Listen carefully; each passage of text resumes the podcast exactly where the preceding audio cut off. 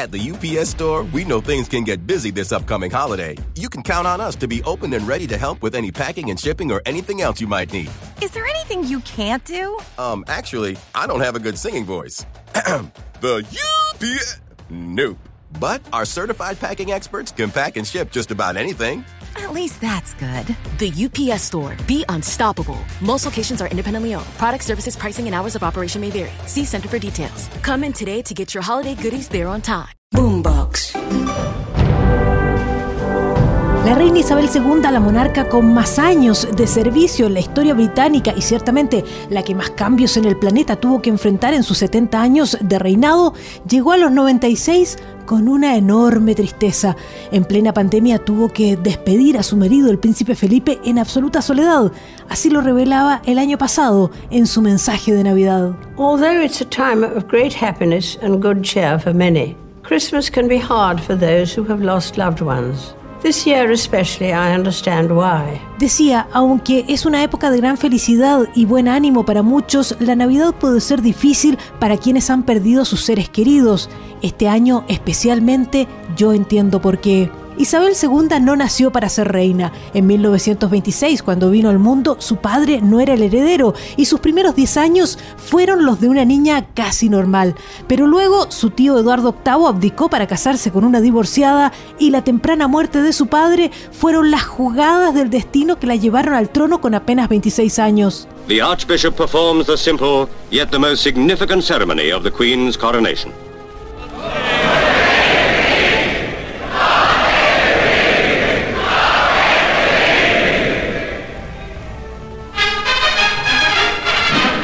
Lo que escuchamos es la coronación de Isabel II, la primera coronación transmitida por televisión.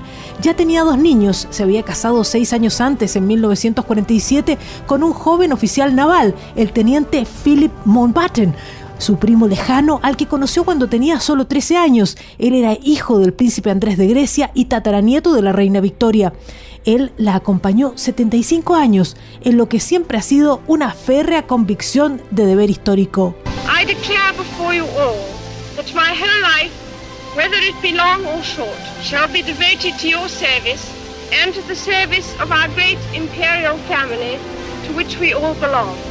Dice ella, muy joven, declaro ante todos ustedes que toda mi vida, sea corta o larga, va a estar dedicada a ustedes y a la gran familia imperial británica a la que todos pertenecemos. Pasaron frente a ella 15 primeros ministros con los que se reunía religiosamente una vez a la semana.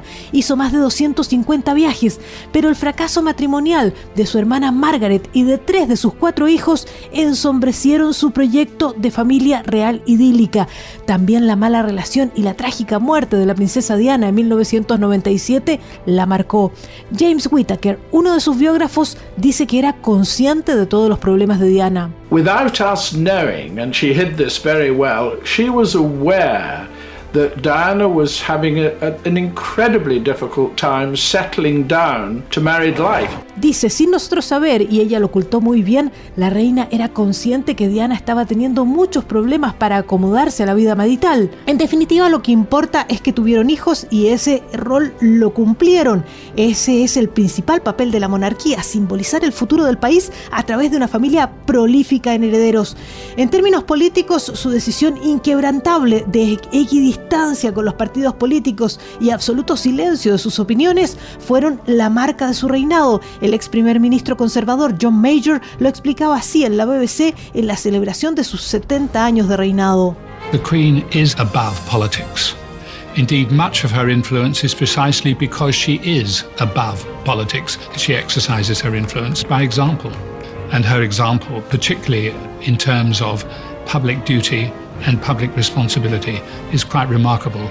Dice, la reina está por sobre la política, de hecho su influencia es precisamente porque ella está por sobre la política, ella ejercita su influencia a través de su ejemplo y su ejemplo en particular sobre su deber y responsabilidad es verdaderamente notable. La vida de Isabel II fue un constante equilibrio entre su rol de monarca, donde debía leer y decir lo que el gobierno de turno le dictara sin poder cambiar ni una sola coma, y enfrentar los estragos de sus hijos, como los líos judiciales del príncipe Andrés, al que finalmente quitó su rango real, o los vuelos independientes de su nieto Enrique.